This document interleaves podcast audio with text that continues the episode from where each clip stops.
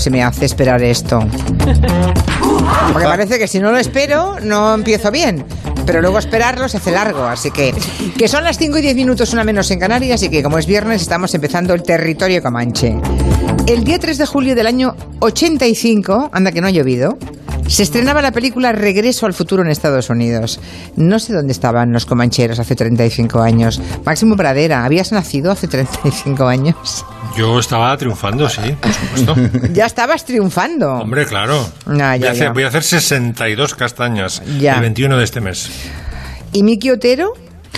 Pues yo tenía cinco años y estamos hablando de una de mis películas favoritas y, y fui al cine Urgel que se veía desde el balcón de mi casa, desde el patio interior. Sí. Y que era un cine precioso con una marquesina muy colorida. Y, y alucinante, es una peli que he visto mm, del orden de 180 veces. No, anda, Y, lamen- exagerado. y, y- y da- y lamentablemente ese cine Urgel tan precioso hoy es un, desde hace unos meses un supermercado. Sí, más. es verdad. Yo, Miki, condensador de flujo lo uso todos los días. Para esas cosas. ¿Y con, cinco, ¿Y con cinco años te llevaron a ver Regreso al futuro? Sí, sí, sí, porque era, era para hacer siestas, era la coartada, loca academia de policía, regreso futuro. I- íbamos y entonces yo oía los, los ronquidos de mi, de, mi- de mi padre. Vale. Era como una música incidental de, de que le daba como emoción a las escenas. ¿Y tú, Nuria, qué Eh. hacías en el 85? Yo tenía nueve años y estaba seguramente bailando delante del espejo y pensando, yo de mayor quiero ser Madonna. Ya, ya, ya. Yo era así ya con nueve años. ¿Y Santi Segurola, buenas tardes? Pues yo ya tenía una edad también y, y estaba empeza- y- ya escribí algunas crónicas que otras. Pero- Casi las primeras. Sí, pero, fíjense, sí, sí, hombre, serían de las primeras, claro. Es curioso porque tú te has fijado no en Regreso al Futuro, sino de otra película que celebra eh, 40 aniversario, que es Aterriza como puedas. Escogí el peor día para dejar de beber. Elegí mal día para dejar de fumar. Elegí un mal día para dejar de oler pegamento. Escogí un mal día para dejar los tranquilizantes. Bueno, Santi, me encanta que te que hayas puesto tu atención en Aterriza como puedas, porque a mí no se me ocurría ninguna excusa y yo creo que hacer unas risas un viernes a esta hora es fundamental. Y es que todavía, todavía me río cuando le, Yo también. cuando le veo al loco ese. Claro, el tema es cómo nos cómo, cómo explicamos que una película cuyos gags casi tenemos todos memorizados todavía nos haga reír cuando volvemos a verlos. Y yo creo que nos lleva a otro, a otro punto de nuestra vida, la infancia más tierna. Yo qué sé a dónde nos lleva, pero que, no- que nos saca de la realidad, no tenga ninguna, ninguna duda. Creo que es un placebo maravilloso ver esta película, que cuanto peor estar la ves y de repente sientes que te encuentras bien, que la- las cosas pueden ir mejor que nunca en una película donde todo va peor que nunca. y, que y- y desde luego, eh, yo a medida que han pasado los años veo esta película y no paro de reírme. Me puedes llamar tonto, me puedes llamar eh, lo que sea, pero es que además la falta de pretensiones que tiene, la falta de pompa que tiene la película, simplemente la parodia, la sátira, la- las ganas de reírte y además con todos los actores que eran súper serios, que habían trabajado siempre de héroes, de no sé qué, Robert Stack, Leslie, Nielsen, que llevaba mil años saliendo en televisión y nadie le había dado un papel cómico, Joe Bridges. Peter Graves. Peter Graves, sí, es- es- Es verdad, Peter el de. Misión sí, señor. Imposible, todos eran agentes secretos, pilotos de tal, no sé qué, y de repente se ven metidos en un avión que entre nosotros, y perdón la palabra, es descojonante. Sí, no, y se ven todos haciendo de idiotas. porque Sí, sí, es que no se salva en nadie. fin, nada- nadie se salva. Bueno, si los oyentes recuerdan alguna secuencia, algún gag concreto y nos quiere llamar, estaremos encantados de reírnos en voz alta. 638 442 081. ¿Cuál es ¿Yo tu, puedo decir? tu fra- Sí, no, quiero que me digáis vuestros fragmentos. mm, Ah, que justo que- eso iba. que- ah, vale. Ah, Seguro la, el tuyo, ¿cuál es? Yo es que no, no sé repetir porque soy muy soso, pero e- evi- ev- evidentemente el de el niño y el piloto cuando le dicen si le gustan las películas de gladiadores, De gladiadores. es que eso me parece o cuando le dice este Leslie Nielsen el médico a la, a la protagonista, a la zafata, que dice que estos tienen que ir, un un- inmediatamente a un hospital y le dice, ¿y ahí qué es un hospital? Y el otro dice, un edificio lleno de plantas con camas. No, no, no. Santiago dice, edi- un momento, un momento, que lo, que ponemos, que lo ponemos. ¿Habías estado antes en una cabina? No, señor. En mi vida había estado en un avión. ¿Ni has visto nunca a un hombre adulto desnudo? ¿Quieres más datos de esa borrasca camión? No, ahora no, pero tómalos. Es muy gracioso. Joy, eh, ¿no has ido nunca a un gimnasio? Será mejor que nos vayamos, Eh, Joy. No, puede quedarse un rato más si quiere. ¿Puedo? Bueno, pero procura no estorbar. Joy, ¿te gustan las películas de gladiadores? Bueno, y, le- y lo de- y el del hospital, que es este otro. Dígale al comandante que hemos de aterrizar lo antes posible. Hay que llevar a esa mujer a un hospital. ¿A un hospital? ¿Qué es, doctor? Un gran edificio lleno de enfermos y a veces no hay camas. ¿Qué es? Ay, Dios mío. ¿Y el, el tuyo cuál era, Máximo? El mío era el de la mm, chica que se pone histérica y dice, cálmese, y le da Sí, una, le da una hostia Y van- van- y se forma una pasando, cola. Van pasando, van pasando hasta que la monja le da la... La monja aquella, es verdad, sí, sí. Cada uno con un arma más brutal, ¿no? Combates de béisbol ya. Y las intervenciones, ya hemos expuesto el primer fragmento, ¿no? De elegí un mal día para dejar de oler pegamento. Con, pero Jeff Bridges es que era un actor tan increíble, tan, A mí tan me- bueno. Yo me río siempre mucho cuando eh, llega el comandante de emergencia a tierra y llega a un sitio y le preguntan, y dice, bueno, cuéntemelo todo, cuénteme qué está ocurriendo para intentar salvarles desde tierra, ¿no? Y dice, cuéntemelo todo, desde el principio. Y hay uno que pone cara como decir, jo. Y dice, la tierra se despegó del sol. es fantástico. Pero es que hasta, hasta los chistes malos son buenos de repente allí. Yo no sé, me identifico mucho cuando le preguntan nervioso. Y dice, sí, un poco. Y dice, ¿es la primera vez? Y dice, no, ya había estado nervioso antes.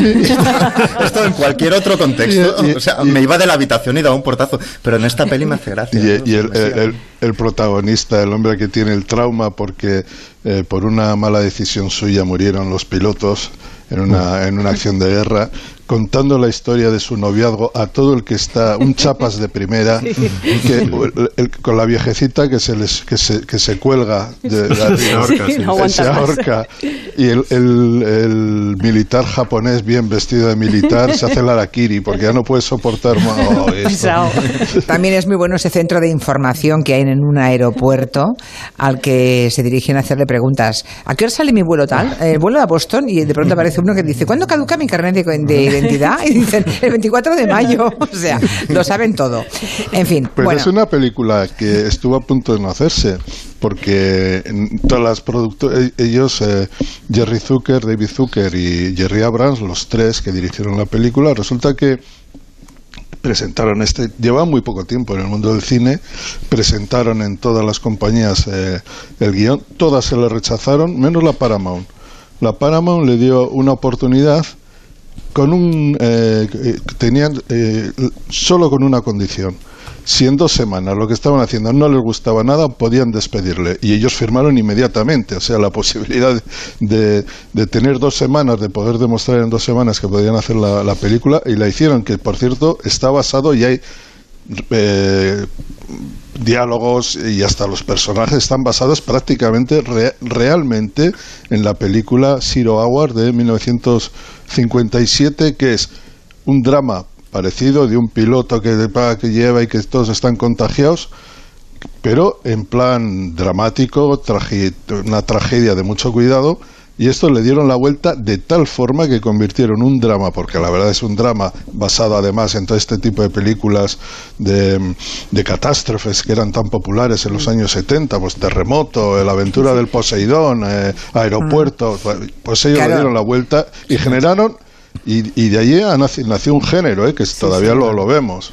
Y de hecho, Santiago, hay un epílogo muy divertido, que es que cuando en España por fin se hizo una película de parodia similar a todas estas, que era Sí. Spanish Movie, Sí. y el tráiler era Leslie Nielsen con Chiquito de la Calzada. O sea, Exacto. que con- Sí, eh, sí. convergieron el, el universo de Aterriza como puedas, el como puedas, con el no puedo, a la vez, en el mismo tráiler, y es una pieza de humor increíble aquel tráiler. Aquello fue Perdón, es que me estoy acordando, me, me- me voy pasando yo solita imágenes de la tarifa como puedas y ahora me ha venido a la cabeza a aquel copiloto que se infla como un airbag Sí, el copiloto automático. Y acaba fumando, ¿no? y acaba fumando. sí. Y, y por la, y por la parte de deporte resulta que el copiloto es Karim Abdul-Jabbar, que por cierto casi no, casi no cabe en la cabina, de lo grande que es, muy serio, muy serio, muy serio, y se le presenta el famoso chaval este y le dice, tú eres Karim Abdul-Jabbar, ¿no? Y el otro, no, yo soy Bob Murdoch. Y no, no, yo sé que tú eres Karina Abdul-Jabbar y mi padre me dice que tú eres un vago, que cuando tal, que no sé qué, no sé cuánto. Y le coge el Karina Abdul-Jabbar, dile a tu padre que no... Oh, eh, último recuerdo, el de un oyente. Ah, ¿no? ¿Sí o no? Ah, justamente esto que estás contando. Ah, pero que lo cuenten bien. Ah, bueno, que lo cuente otro, exacto, que lo cuente otro, va. Escena con, con Karim Abdul-Jabbar de, de, de copiloto. Mi padre dice que no defiendes, que no bajas a defender. Y le coge, le coge la pecheradilla, dile a tu padre que venga y que me lo diga a la cara. Está claro, ese oyente le pasa como nosotros, ¿eh? Claro. Que cada uno tiene, pero es curioso que cada uno se ha guardado en, en el disco duro un gag o, o- o tres o cuatro, Sí, sí. que no tienen por qué ser los mismos en cada persona, pero que, que todos tenemos guardados en la memoria gags de Aterriza como pueda, seguro. Bueno, avanzamos. Después de las risas, eh, llega lo de Tamara Falco. A ver, Máximo Pradera. Pues que hay un drama, hija mía. A ver, drama. Máximo Pradera, ¿por qué Tamara Falco es la musa inspiradora hoy para ti? Pues mira, eh, hay un drama con Tamara y más aristócratas que, ¿sabes qué? El, el título de, de tu padre o de quien lo heredes eh, no se hereda automáticamente. Hay que hacer un trámite en el Ministerio de Justicia, pagar y tal, si lo quieres, ¿no? Por ejemplo, los Cayetana tuvo que hacerlo con el título de la, la marquesa que es, ¿no?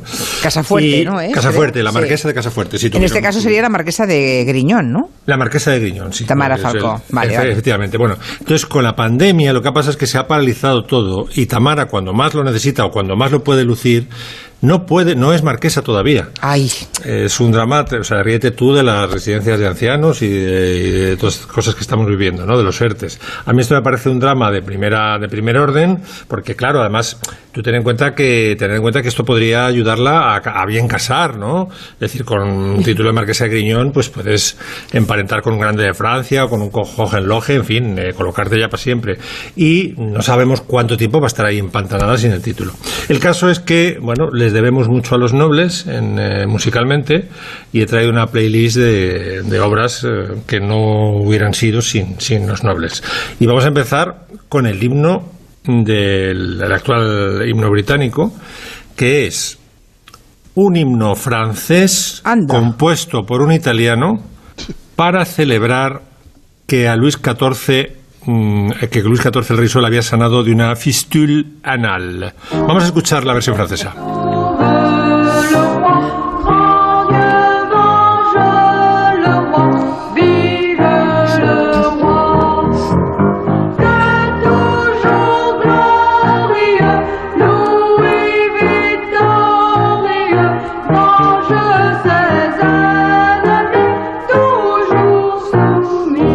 Así que un himno francés compuesto por un italiano. Sí, porque Lully, Jean-Baptiste Lully, que es el compositor de este himno, eh, en honor a la sanación de Luis XIV, eh, se llama Giovanni Battista Lully. Y cuando ya pasó a trabajar a Francia se cambió el, el nombre, ¿no? ¿Y cómo, li- ¿Y cómo los británicos toman, rescatan esta Pues, música francesa? Gracias a Händel, que sabéis que era un copiota de primera, eh, Händel era una máquina de copiar. Ya un día haremos una sección a todo lo que ha fusilado, ¿no? Y eh, se ve que de paso desde Alemania hasta, hasta el Reino Unido pasó por Francia, como tenía que pasar, claro, pues no había vuelos. Entonces escuchó que esto estaba de himno provisional de la corona francesa y dijo, pues este lo voy a adaptar y se lo vendo al rey Jorge y ta- tal, cual. Entonces, claro, luego vino la Revolución Francesa, ya no hubo himno real, porque eso se llama Grandier sauf le roi. Y dice, pues este. No protestaron, claro. Si hubiera sido otro himno, pues. Efectivamente, claro. ya, eh, este es un himno absolutamente real. Es increíble, ¿no? ¿Y los Que ingleses himno- lo saben? ¿Lo asumen eso? ¿Que es una copia de un himno francés? Sí, lo asumen, ¿sabes por qué? Porque Händel es Dios en el Reino Ah, Unido. O sea, ya, ya, ya. Händel, que es un compositor eh, alemán, es, eh, vamos, está en Westminster ahí con una estatua gigante. No hay músico más. Y bueno, y sabéis que el himno de la, de la coronación que compuso Händel, que es el. eh, esta del, del sacerdote, eh, pues se toca en todas las coronaciones de los reyes. Händel es el compositor alemán más importante de, por encima yo creo que de Andrew Lloyd Webber, que ya es decir, ¿eh? Bien, segunda música noble. El falso aristócrata. Que suene la música del falso aristócrata.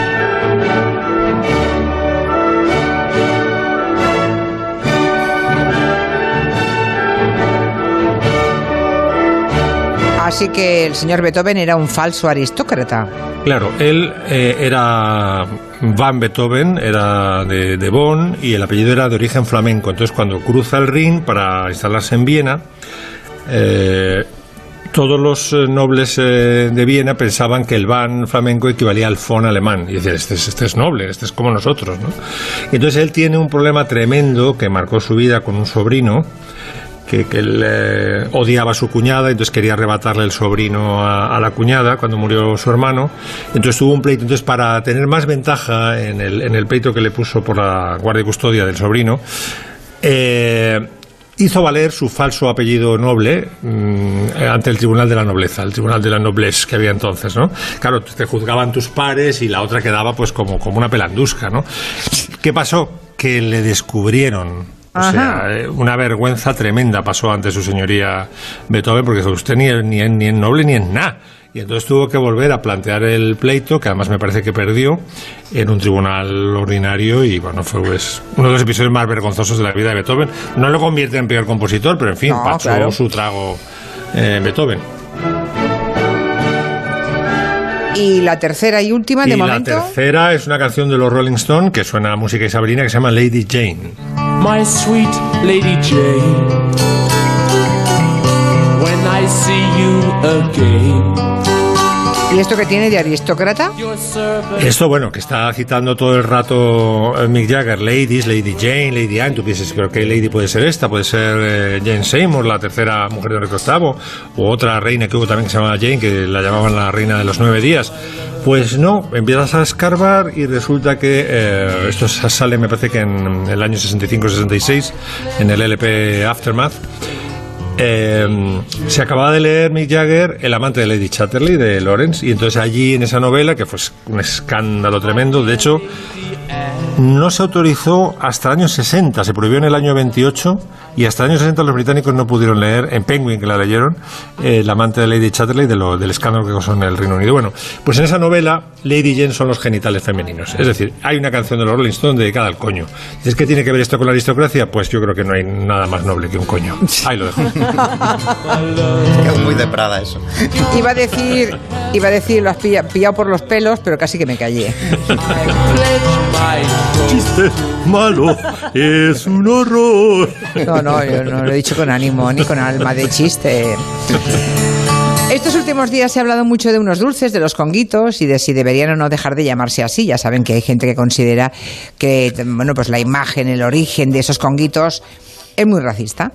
Y Nuria quiere aprovechar la ocasión para analizar pues ese tipo de ofensas que hemos eh, soportado durante muchísimas décadas en el mundo de la publicidad. Sí, la publicidad de ayer, de hoy y de siempre, ¿no? Bueno, pues lo de los conguitos, para situar un poquito, viene por una campaña iniciada en change.org para recoger firmas, pedir que se retire la marca. Dicen que esa representación de los conguitos es racista. Y a ver, es verdad que en origen los primeros anuncios sí que tenían referencias tribales, había lanzas por ahí y sonaban más o menos así. Ricos y sabrosos, conguitos para comer.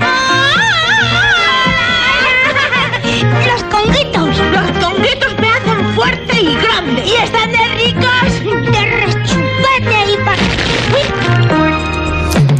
Bueno, hay que decir que con los años los conguitos han cambiado su imagen, es más moderna, siempre ha sido simpática, eso que quede claro, nunca ha sido una representación antipática. No. Incluso hemos tenido conguitos raperos, hemos visto que el rap ha llegado al anuncio de los conguitos, ¿no? Y la mayoría de, de las personas asociamos esa imagen como algo que forma parte de nuestra memoria sentimental. Los niños les cogimos cariño porque, vamos, lo asociamos a ese momento de felicidad de comer chocolate relleno de cacahué, ¿no? Es que O sea, muy- tenemos es que son que buen- es que son muy buenos, buenísimos son muy buenos. y les tenemos pues mucho cariño, pero bueno, hay gente que la ha no tomado quiere, con, con los ya. conguitos, ¿no? Eh, a mí personalmente me molestan más otros anuncios, ¿no? En el año 2012, por ejemplo, en Argentina, a alguien se le ocurrió que sería muy divertido hacer una campaña para un anuncio de Sprite que sonara así. ¿Por qué las mujeres lloran por todo? Es su forma de expresarse, le sale así naturalmente. Mares y mares de lágrimas derramados por despedidas, nacimientos, pelos tenidos, ropa que no pega, agua fría, multa. No, no, sí, sí, novios que se van, novios que vuelven. Son tantas las cosas que las pueden hacer llorar burbuja me hace llorar. que es más fácil hacerlas reír que tratar de entenderlas. Quiero. Porque las mujeres lloran por todo. Es práctico, la Sí, verdad sí. refresca. Las mujeres lloran por todo, ese era el anuncio, ¿no? Bueno, pues una, Valien- imagen... de- Valiente idiota. Sí, bueno, am, no sé, es gracioso. Bueno, ves las imágenes y dices, es una exageración, busca la gracia, sí, pero yo creo que es creativamente vago. O sea, no se te ha ocurrido nada más interesante que hacer algo que no sea el estereotipo sexista, básicamente eso, ¿no? Aunque no hace tantos años, y esto lo dramático viene ahí, ¿no? El machismo es evidente en muchísimos anuncios, es el reflejo de la sociedad del momento, y lo más triste es que no hay humor por ninguna parte. Y vamos a volver a poner el ejemplo viejuno, pero que ya es un clásico para, para recordar lo que era para que nunca volviera a pasar, que es el anuncio de Soberano. Necesito su ayuda. Tengo que consultarle un terrible problema. Se trata de mi marido. Cada vez tiene peor carácter y nuestra casa está empezando a ser un verdadero infierno. Está siempre irritado y se pasa días enteros sin dirigirme la palabra. Tiene accesos de terrible cólera.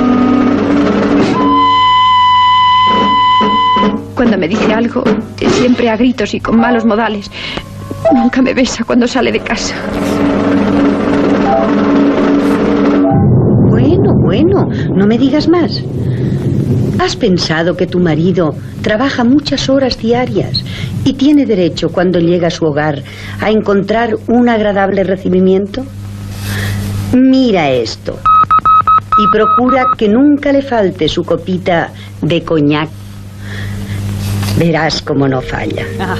Tremendo. Ya está, venga. ¿Pero esto de qué año es? De no recuerdo exactamente el año, la verdad, pero es pero- brutal. Es tremendo. Pura, pura sección femenina. Sí, sí, sí, Sí, efectivamente, sí. pero es que me- O sea, me tiene a mí me cuadraría para los años machacada 50, 40. psicológicamente me tiene hecha una mierda y ah, tú ponle la copita de coñac, ya verás tú cómo se soluciona. Verás tú cómo se arregla. Sí, sí, Eh, sí. Échale alcohol a una bestia maltratadora, ¿no? Exacto. Además. Bueno, y yo voy a acabar con un anuncio, a ver si recordáis este, este anuncio.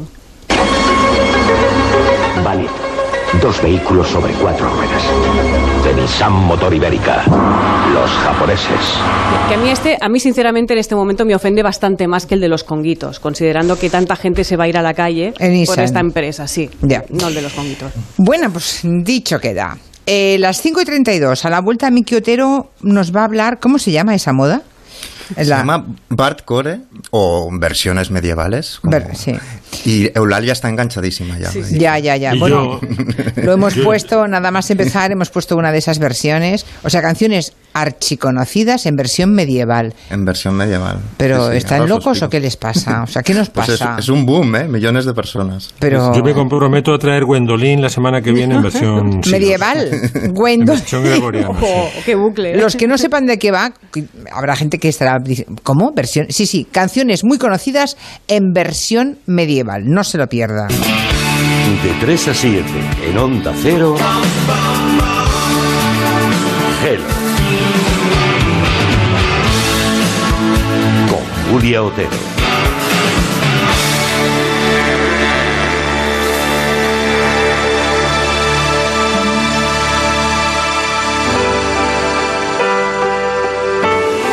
Viaja cerca, viajando hacia adentro, por campos de olivos, viñedos y almendros.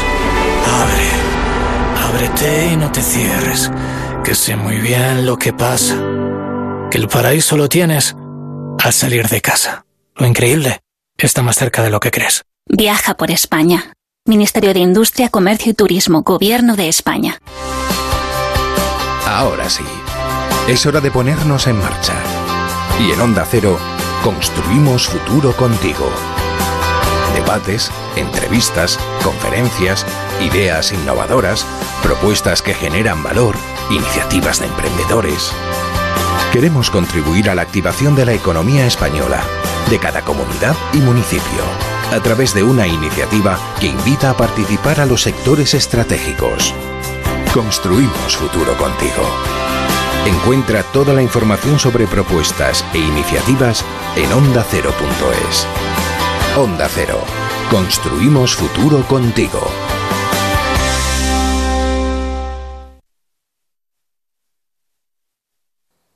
Onda Cero. Es por ti que usas la escalera cuando vuelves a tu casa. Cambias de ropa, limpias móvil, llaves, gafas. Es por ti que lavas tus manos y solo después me abrazas. Infórmate de todas las medidas de prevención en la web comunidad.madrid barra coronavirus. Por mí, por todos, por ti. Comunidad de Madrid.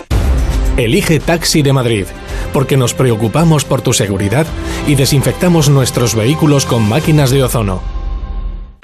Evasión instantánea con Click and Boat. Aléjate de las multitudes y relájate a bordo de uno de los 35.000 barcos disponibles para alquilar en nuestra plataforma en España y en todo el mundo. Lanchas, veleros, catamaranes. Descubre nuestras ofertas y alquila un barco en unos clics en clickandboat.com.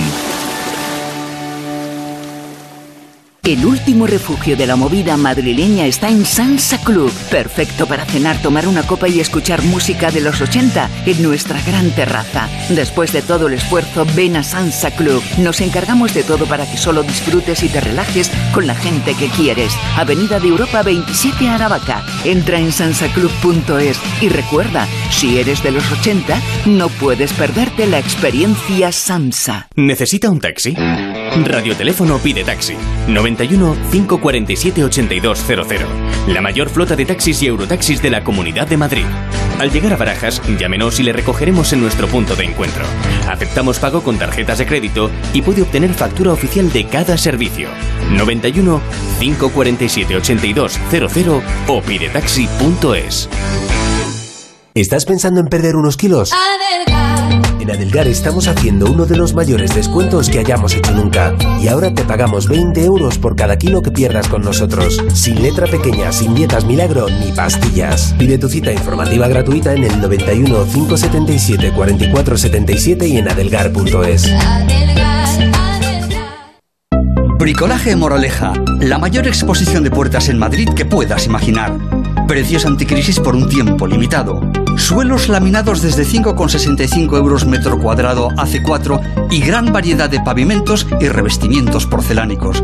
Calle Timanfaya 4 Humanes, bricomoraleja.com. Compramos tu Rolex de acero de los años 70 y 80. Especialistas en Rolex desde hace 30 años. Compramos tu Rolex de acero de los años 70 y 80. Pagamos el mejor precio. Compramos tu Rolex de acero de los años 70 y 80. 915346706. Plaza San Juan de la Cruz 9. 915346706. No lo olvides. Compramos tu Rolex de acero de los años 70 y 80. Onda Cero.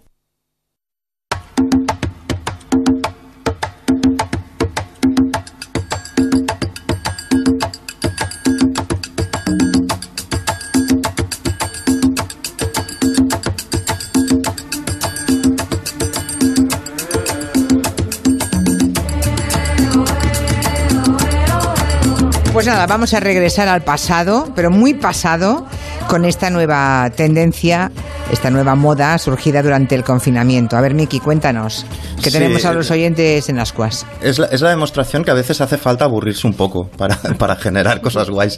Porque esto surge durante el confinamiento. Tiene dos meses este fenómeno y son millones de seguidores. Si yo, si yo empezara a explicar algo así en un Comanche normal del año 2020, por ejemplo, podría poner una canción que he puesto alguna vez. Es viernes, estoy enamorado de los Cure y sonaría así.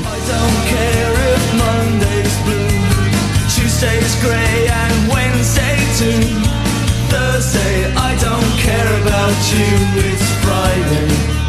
Bueno, es viernes, estoy enamorado, pero ahora imaginemos que en vez de hacerlo en 2020, estamos en un castillo, todos nosotros, estamos alrededor de una mesa de madera maciza, están entrando mamíferos cocinados al fuego, estamos bebiendo en copas, libando en copas talladas de cristal de Bohemia, y los oyentes no están en sus casas, sino que están alrededor de nuestro hogar, algunos hacen tapices, hay mucho primo en el, en, en el, en el, en el castillo este, porque es de la corte, mucha gente con el mismo apellido, hay goliardos, hay damas de cortes lejanas, quizá danesas. Perrazos. Y entonces entra siempre un juglar y, y es viernes en ese mismo castillo y entonces lo que toca sería esto.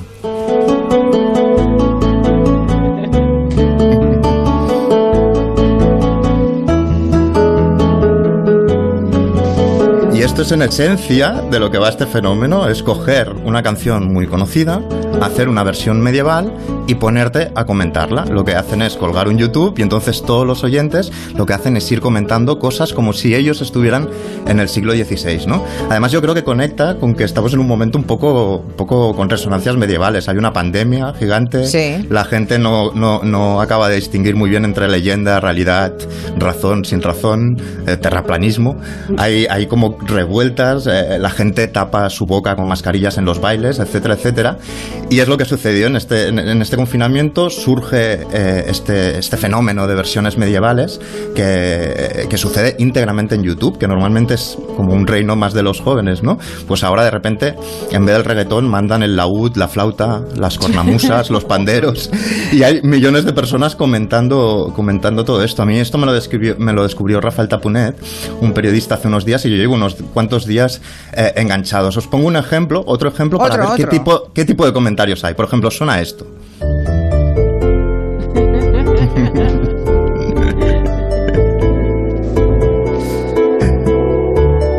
que es perdiendo Losing My Religion de los REM, sería perdiendo mi religión, y entonces los comentaristas mientras suena ponen, eh, eh, por ejemplo, dicen a la hoguera, eh, hereje, o dicen, cuando el Papa te dice a ti, rey de Inglaterra, que no te puedes divorciar de tu esposa solo porque no ha concebido a un heredero varón.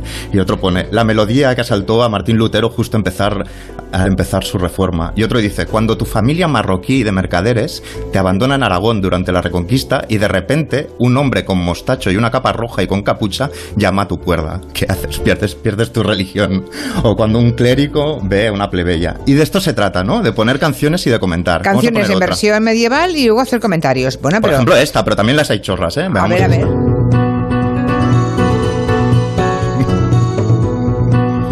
Me cuesta reconocerla. ¿Qué canción es esta?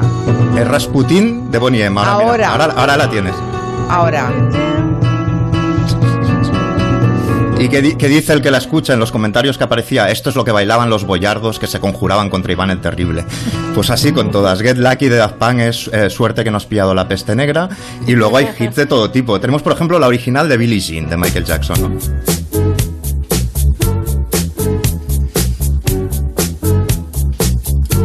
Y tenemos la versión medieval, que sería esta otra. Cuidado que en esta cantan, ¿eh? En esta cantan, ya veréis.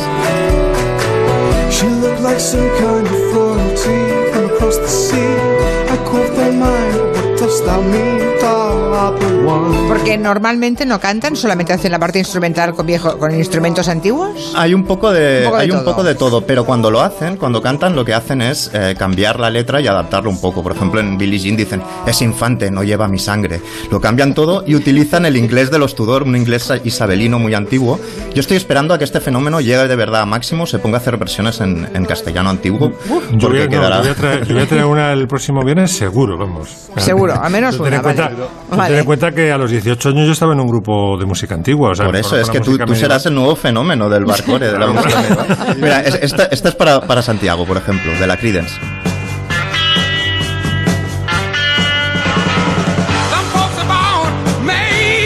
Esta es la original y esta la medieval. Some folk are born made to fly the banners. Oh, the red, white and blue. ¿Tú conocías esta tendencia, Santi? No, no, estoy, Para nada, ¿no? a- ahora mismo estoy a punto de tomarme un psicotrópico porque esto, de verdad, muy y, ade- a- y te voy a decir una cosa, ¿eh? Creo que hay gente que se lo va a tomar muy en serio y que va a aparecer por las calles con calzas verdes y con Claro. botines de esos raros. Medias de estambre y la es- calle. Exactamente, eh, cuidado porque he visto que algunos comentarios de gente muy puesta.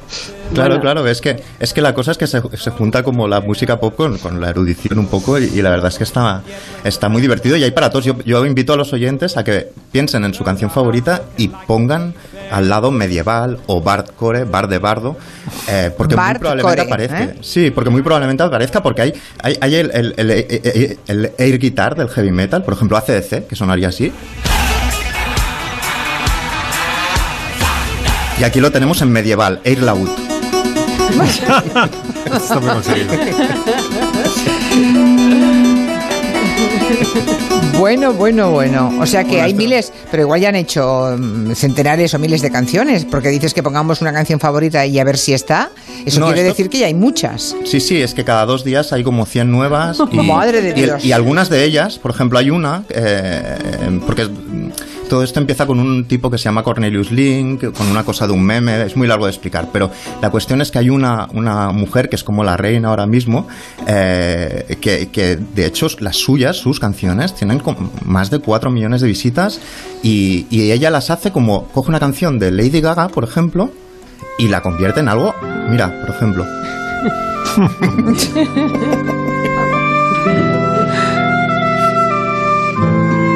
Y cuela, canta ¿eh? también. Y cuela, cuela. Y además canta muy bien, ¿eh? Ya veréis. A ver, a ver.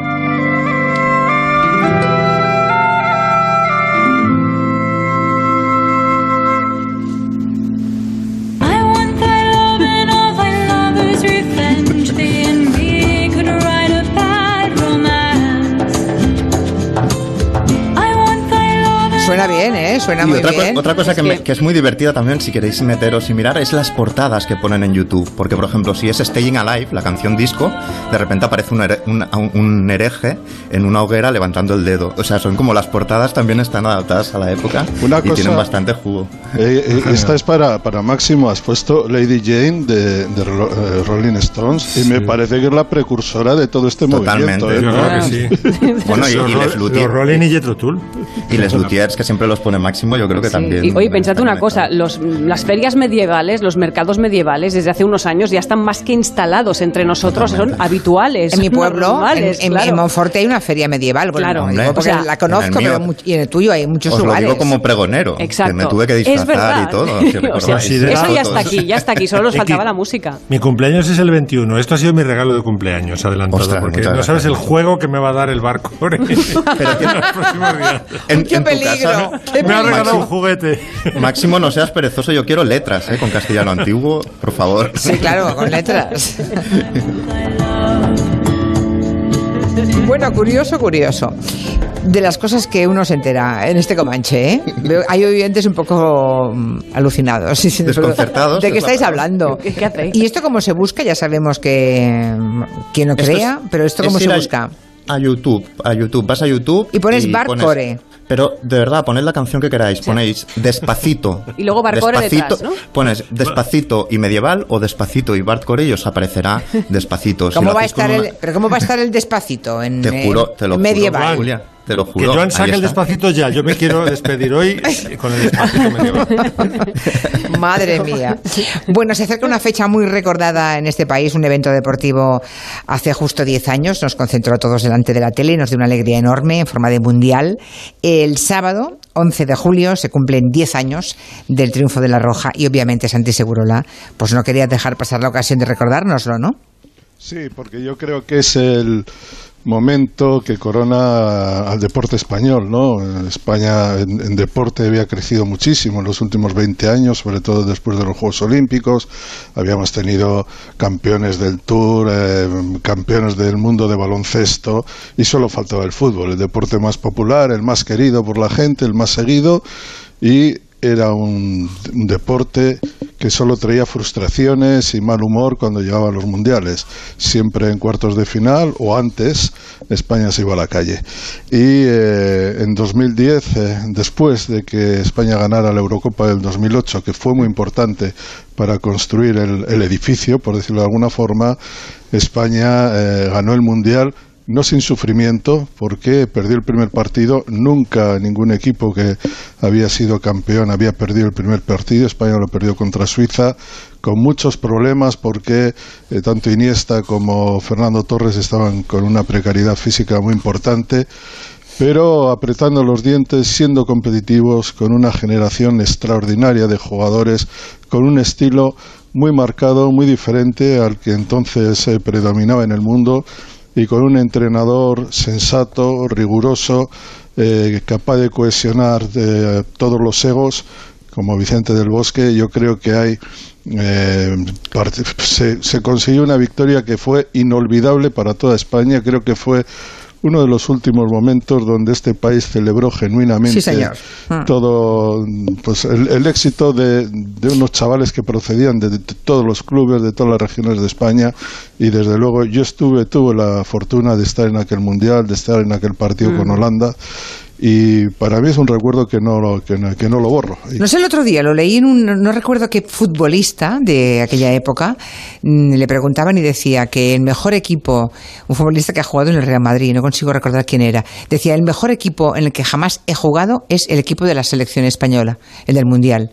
O sea que además como equipo humano era de best, ¿no? Era lo mejor de lo mejor. ¿eh? Y, y- y vuelvo a decir, yo creo que eh, la figura del, del Bosque es importantísima porque él, él tuvo un problema grande, es decir, suceder a Luis Aragonés, que había ganado la Eurocopa después de tantos años de atravesar por el desierto. España por fin había ganado un gran trofeo, no siguió Luis y le sucedió él, con lo cual tenía que eh, reeditar el éxito de la Eurocopa en un, en un mundial, cosa que no había ocurrido nunca, a la sombra de un personaje muy querido como, como Luis, tomando de- y todo lo que hizo del Bosque en aquel mundial fue un ejercicio de sensatez, de eh, acertando en los cambios, acertando en las decisiones. Todavía recuerdo cuando ante la sorpresa general en el partido que parecía más importante, las semifinales con Alemania, con el que siempre hemos pasado un pavor enorme contra los alemanes en el fútbol, resulta que saca un chico que no había jugado titular nunca en, en ninguno de los partidos, que acababa prácticamente de aparecer en el Barça, que era Pedro, Pedrito entonces se le llamaba. Sí, es verdad. Pues apareció y fue fundamental en aquel partido. O cuando en la segunda parte frente a Portugal, que lo estaba pasando muy mal España, porque no, no alcanzaba el área, sustituye a Fernando Torres por eh, Llorente y eh, de alguna manera gira el partido. Todas las decisiones, o cuando mantiene a Busquets desde el principio, que era un recién llegado a la primera división casi, contra viento y marea, contra las críticas después del primer partido y a mí un, un jugador de la selección española me dijo el mejor jugador del mundial ha sido Busquets. Bueno, todas estas cosas con un hombre al que creo que que creo que representa lo mejor del deporte y lo mejor del género humano. Creo que era Xavi Alonso el que dijo eso. Eso me lo comentó a mí, desde luego. Sí, sí, sí, sí. Pues Pero esto, la frase esa, la frase esa de es el mejor equipo en el que he jugado, el que ha jugado en el Real Madrid, eh, fue él. No, no he conseguido encontrarla, eh, la entrevista en la que, pero sí he recordado que era él, efectivamente. Bueno, vamos con la segunda entrega de la playlist de Sangre Azul, a ver qué, qué más nos preparas, Máximo. Bueno, tenemos un área famosísima, la ha hecho famosísima el cine, que es el área de las variaciones Goldberg, que es una obra de Bach que debe su origen a un ruso, era el embajador ruso en, en el estado de Sajonia, era muy amigo de, de Bach y tenía insomnio. Entonces, este eh, noble ruso, el conde Kaiserling, tenía un clavecinista de corte que le arrullaba durante sus noches de insomnio y le pidió a Bach que por favor compusiera unas variaciones para, ¿Para lo, suficien- lo suficientemente tranquilas en determinados pasajes para quedarse traspuesto y lo suficientemente animadas mm, para que en caso de no conciliar el sueño, pues eh, como no se había inventado todavía el podcast, el podcast de Julián La Onda, pues tuviera la posibilidad de, de estar entretenido durante unas horas. Y suena, eh, son las variaciones Goldberg. Sonaban en El silencio de los corderos.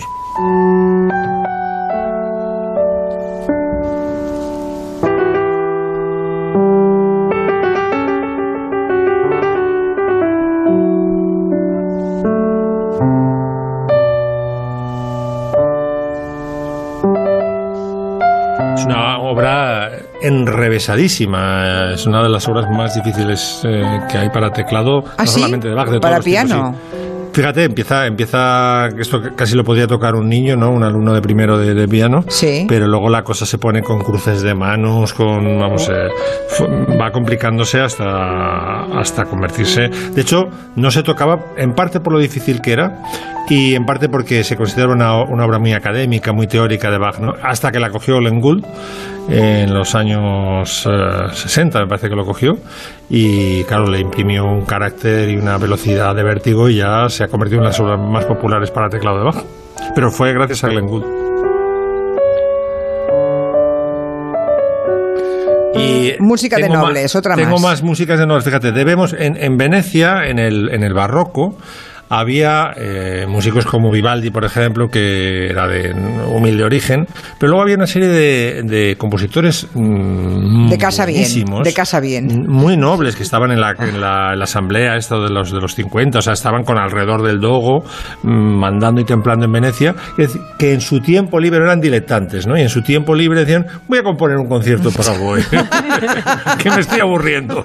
En vez de hacer el barcor, voy a hacer un concierto para oboe eh, que con Vivaldi, ¿no? Y por ejemplo, los hermanos Marcello, que eran Benedetto y Alessandro, eh, Alessandro, por ejemplo, compuso el más famoso concierto de oboe de todos los tiempos, y era un diletante. A ver, si oboe.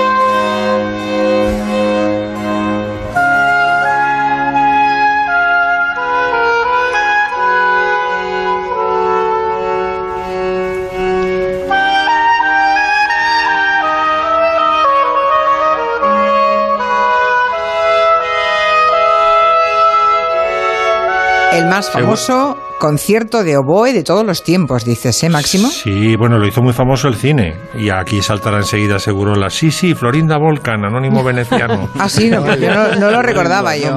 Pero seguro que Florinda Volcan le gustaba. ¿Y a, y a quién le gustaba la Florinda Volcan? Que, que era un volcán. Bueno, no, era, era brasileña, pero trabajó mucho tiempo en el, en el cine italiano, un mito. Pues este, Claro, este claro. concierto de voz de Marcello era el tema que tocaba Tony Musante, que sabéis que es el que le- al que le tocaba morir. Hubo dos grandes ca- eh, películas de amor en los 60 y 70, ¿no? Uno era Love Story, que cascaba ella, Y Anónimo. y, en Anónimo Veneciano, que cascaba él. Era de Yo- Cefirelli, me parece, ¿no? De Anónimo Franco- Veneciano, no me acuerdo de quién Sí, era. de Franco. Yo creo que sí. Sí, creo ¿De que quién? de, Fra- de ¿De quién? Franco, de Franco Cefirelli, creo, ¿eh? Creo que sí. eh, Pero bueno, pero sí, probablemente es posible. Y Yo la siempre tercera, pro- y la siempre había tercera, propuesto, siempre había propuesto un- una, una secuela con los dos super- supervivientes de Love Story y de Anónimo Veneciano que se enrollaron. Oye, La una tercera cosa. es- ¿eh? la tercera y última, va. Gran John Coltrane, pues reviviendo un tema de, de Enrique VIII. Dicen que fue compuesto por Enrique VIII para Ana Bolena, sabéis que se cerró en banda, no quería yacer con el rey Enrique VIII hasta que no estuvieran casados. Y Enrique VIII, que sabía, eh, fue compositor. Lo que pasa es que no se sabe si esta canción concreta tan famosa, Green Sleeves, que ahora escuchamos en Barcore, pues eh, sí es suya, pero en fin, eh, es de la época. O sea, ha pasado a la historia como Como el, gran posiblemente... tema de, como el gran tema de amor de Enrique VIII para Ya, Ana Bolena. o sea que posiblemente compuesta por él. No sé, no sé yo si creérmelo. Compositor era, ¿eh? O sea, hay canciones eh, documentadas de Enrique VIII de la época. Eh, despacito, despacito, Marcores. Gracias, No. En salterio, en un salterio.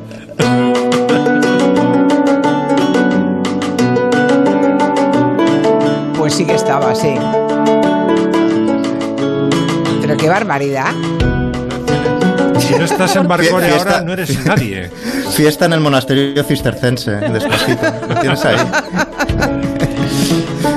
Bueno, pues voy- eh, me parece que esta noche voy a dedicar a pensar canciones que me molan Poner esto y, para ver si está en Bad Coreo, ¿no? y enviar un cuervo a alguien, ¿no? No sé. Esas cosas. Por cierto, lo último, en tiempos de confinamiento se publicó una nueva canción de una de las mayores bandas del planeta, los Rolling, que ya tiene nuevo disco, ¿no? El primero que sacan en ocho años se llama Living in a Ghost Town. Suena así de bien, suena a Stones, a Stones, suena así. ¿Qué pasa? Que durante el confinamiento adaptaron un poco la letra, o sea, ya tenían de la primera canción que sacaron, ¿eh? Y, y tenían una adaptación pequeña porque, claro, la situación era distinta, la vida era muy hermosa y entonces nos tuvimos que encerrar. Me siento como un fantasma viviendo en un pueblo fantasma. Es una, pequeña adaptación por las circunstancias. El disco ya está en la calle y esta semana se ha hablado bastante de ellos porque, porque se han posicionado y han dicho, Donald Trump, te prohibimos que uses nuestra música para tus cositas. ¿Eh? ¿Majo? Vale. Dice José que Anónimo Veneciano es de Enrico María Salerno. Puede ser. sí, Dicen que sí, sí, sí. Sí, no, se me había ocurrido. Pensé que era de Chefiril. Pues no. Chefiril hizo alguna adaptación de, de, de de, eh, comedias o de dramas de- de- del medievo, ¿no? Entonces, Mm. bueno, pues no. Pero recuerdo a Florinda Volcan, eso sí, no me, no, no me, no me olvido de Esa ella. no, se te ha despintado. Es la divapedia. Bueno, me da un poco de miedo despediros hasta la semana que viene porque me temo lo peor, ¿eh? Máximo Pradera. No me temo sabéis. lo peor. Esto de Babcock te ha gustado tanto que yo no sé. Sí, sí, sí. En una semana que tienes para perpetrar, no sé qué nos encontraremos la semana que viene. Pero bueno, ah, vendremos preparados. Ay, Dios. Que tengáis buen fin de semana, queridos Venga, míos. Venga. Besos, Santi. Segurola, mi- me- Segurola no, Segurola, a Máximo Pradera y Miki Otero en una Torreblanca. Adiós a todos. Adiós. Chao, Adiós. chao. Chao. Tiempo de noticias y a la vuelta el gabinete, que hablamos de las carencias de mm, bueno, de los afectos, de tocarse y besarse y esas cosas, a propuesta de Javier Gallego hoy.